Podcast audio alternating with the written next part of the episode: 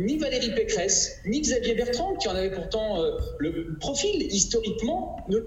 parce qu'ils ne représentent pas euh, nos idées parce qu'ils ne représentent pas euh, nos idées, nos valeurs, celles qui, je le rappelle, moi je suis dans cette famille politique depuis plus de 25 ans, au moment de la création de, l'UMP, dans l'esprit insufflé par Jacques Chirac, c'est euh, la ligne jaune, cette, euh, cette alliance possible des droites, finalement, qu'Éric Ciotti appelle de ses voeux, en, disant d'ores et déjà, alors qu'il n'est pas encore candidat, qu'il pourrait voter au deuxième tour si Zemmour était face à Macron pour pour ce candidat-là. Ça veut dire qu'il s'exclut même, il exclut même les LR euh, d'un deuxième tour. Et moi, c'est une ligne jaune, évidemment, une ligne rouge même, euh, que, je fixe au sein des Républicains depuis toujours. C'est le sens de mon engagement. On ne peut pas transiger avec l'extrême droite.